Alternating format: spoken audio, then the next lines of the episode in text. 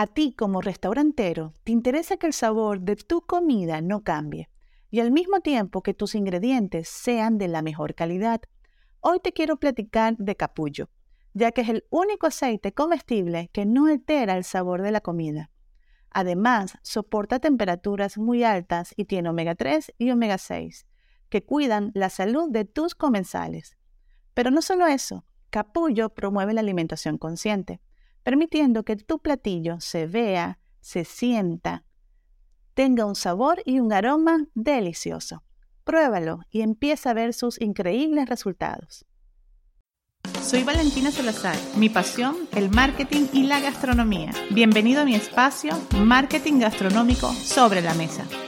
La industria de restaurantes está entrando en una nueva etapa de cambios sin precedentes. Los avances de la web en el ámbito social y el aumento de uso de los dispositivos móviles han propiciado un enorme impacto en los restaurantes y negocios de comida, siendo uno de los sectores que más pueden beneficiarse de las redes sociales. Bienvenido a mi episodio número 24. ¿Cómo es el cliente foodie? No todos los foodies buscan una experiencia gourmet. De hecho, se han encontrado que solo 18% de los foodies se identifican con el perfil psicoculinario, en inglés gourmet. Este perfil culinario o de comportamiento de foodies es una herramienta de la que se valen los mercadólogos de destinos para segmentar a los aficionados de la comida y de la bebida de una forma única.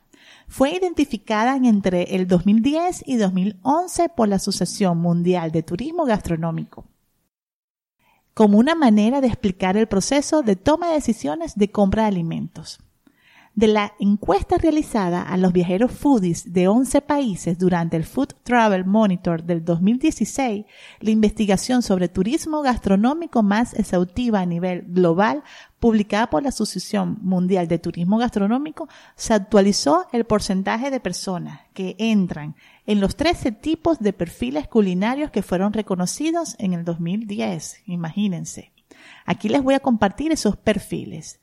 El auténtico, 46%. Busca que los alimentos y las bebidas sean preparados en la base a las recetas y tradiciones de la región. Este tip es muy importante si nuestro negocio de comida atrae a estos turistas. El siguiente perfil, el ecléctico, 47%. Busca una gran variedad de experiencias, es decir, de todo un poco. El perfil local, el 35%. Busca restaurantes que sean de y operados por locales, desde pequeñas cafeterías hasta restaurantes gourmet. El perfil social, 30%. Busca experiencias culinarias sociales. Le parece importante compartir estos eventos con sus amigos y familia.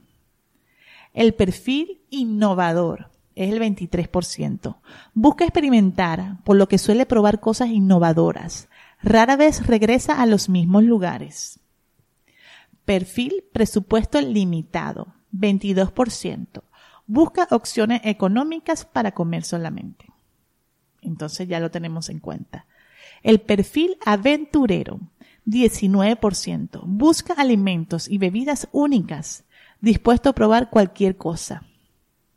Este me encanta, este es un perfil donde nosotros, si a lo mejor tenemos un bar y generamos una bebida muy novedosa y lo compartimos a través de las redes sociales, vamos a captar a este perfil aventurero.